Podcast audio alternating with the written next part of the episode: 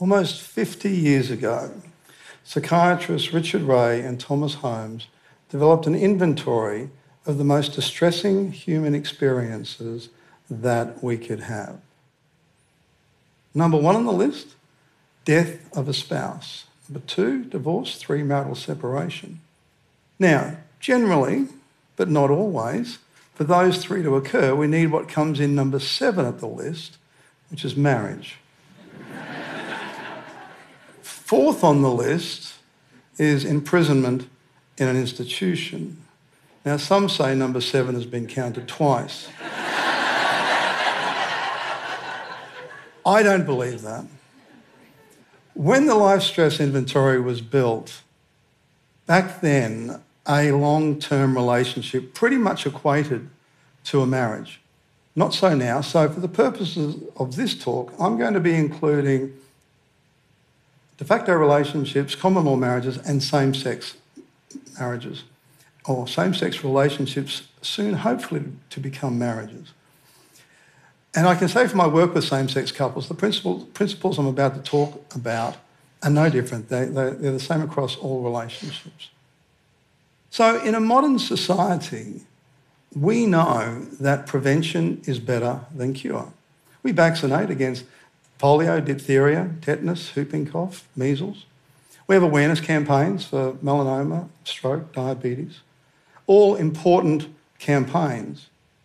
But none of those conditions come close to affecting 45% of us. 45%, that's our current divorce rate. Why no prevention campaign for divorce? Well, I think it's because our policymakers don't believe that things like attraction and the way relationships are built is changeable or educable. Why? Well, our policymakers currently are Generation X. They're in their 30s to 50s.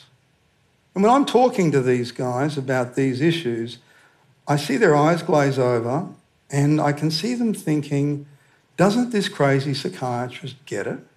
You can't control the way in which people attract other people and build relationships. Not so our dear millennials. This is the most information connected, analytical, and skeptical generation, making the most informed decisions of any generation before them. And when I talk to millennials, I get a very different reaction. They actually want to hear about this. They want to know about how do we have relationships that last. So, for those of you who want to embrace the post romantic destiny era with me, let me talk about my three life hacks for preventing divorce. Now, we can inter- intervene to prevent divorce at two points later, once the cracks begin to appear in an established relationship, or earlier, before we commit, before we have children. And that's where I'm going to take us now.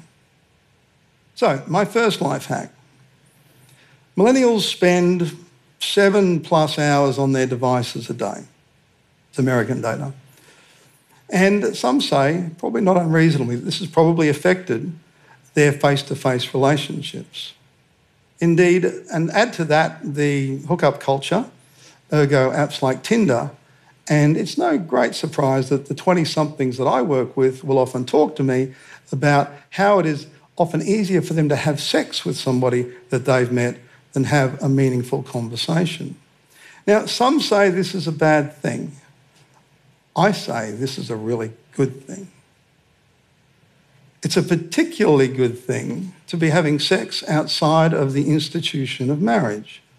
Now, before you go and get all moral on me, remember that Generation X, in the American Public Report, they found that 91% of women had had premarital sex by the age of 30. 91%. But it's a particularly good thing that these relationships are happening later. See, boomers in the 60s, they were getting married at an average age for women of 20 and 23 for men. 2015 in Australia, that is now 30 for women and 32 for men. That's a good thing because the older you are when you get married, the lower your divorce rate. Why? Why is it helpful to get married later? Three reasons. Firstly, getting married later allows the other two preventers of divorce to come into play. They are tertiary education and a higher income, which tends to go with tertiary education. So these three factors all kind of get mixed up together. Number two, neuroplasticity research tells us that the human brain is still growing until at least the age of 25. So that means how you're thinking and what you're thinking is still changing up until 25. And thirdly, and most importantly to my mind, is personality. Your personality at the age of 20 does not correlate with your personality at the age of 50. But your personality at the age of 30 does correlate with your personality at the age of 50. So when I ask somebody who got married young why they broke up and they say, we grew apart, they're being surprisingly accurate because the 20s is a decade of rapid change and maturation. So, the first thing you want to get before you get married is older. Number two, John Gottman, psychologist and relationship researcher, can tell us many factors that, that correlate with a happy, successful marriage. But the one that I want to talk about is a big one. 81% of marriages implode, self destruct, if this problem is present. And the second reason why I want to talk about it here is because it's something you can evaluate while you're dating. Gottman found that the relationships that were most stable and happy over the longer term were relationships in which the couple shared power. They were influenceable. Big decisions like buying a house, overseas, overseas trip, buying a car, having children. But when Gottman drilled down on this data, what he found was that women were generally pretty influenceable. Guess where the problem lay? Yeah, there's only two options here, isn't there? Yeah, we men were to blame. The other thing that Gottman found is that men who are influenceable also tended to be, quote, outstanding fathers, unquote. So, so women, how influenceable is your man? Men, you're with it because you respect her. Make sure that respect plays out in the decision making process. Number three. Three.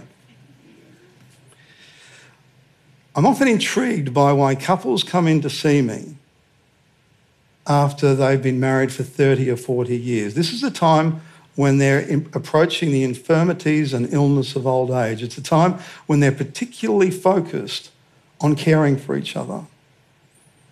They'll forgive things that have bugged them for years. They'll forgive old betrayals, even infidelities, because they're focused on caring for each other. So, what brings, what, what pulls them apart?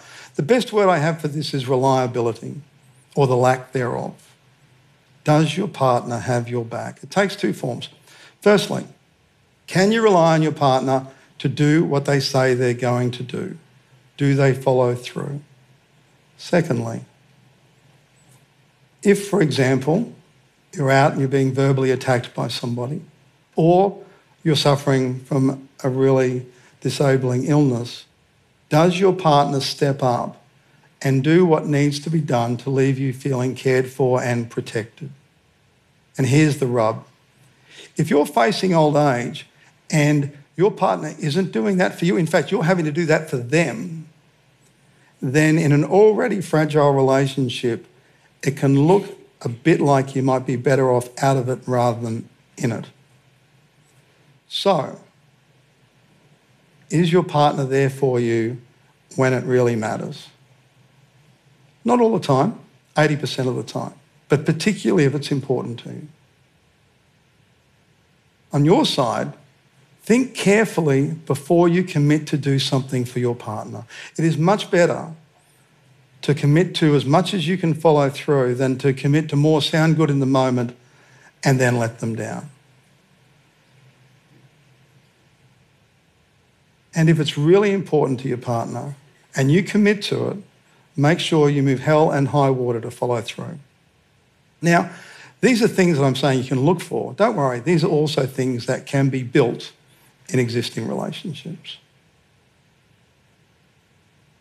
I believe that the most important decision that you can make is who you choose as a life partner, who you choose as the other parent of your children.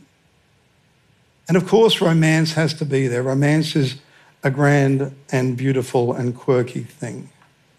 But we need to add to a romantic, loving heart an informed, thoughtful mind as we make the most important decision of our life. Thank you.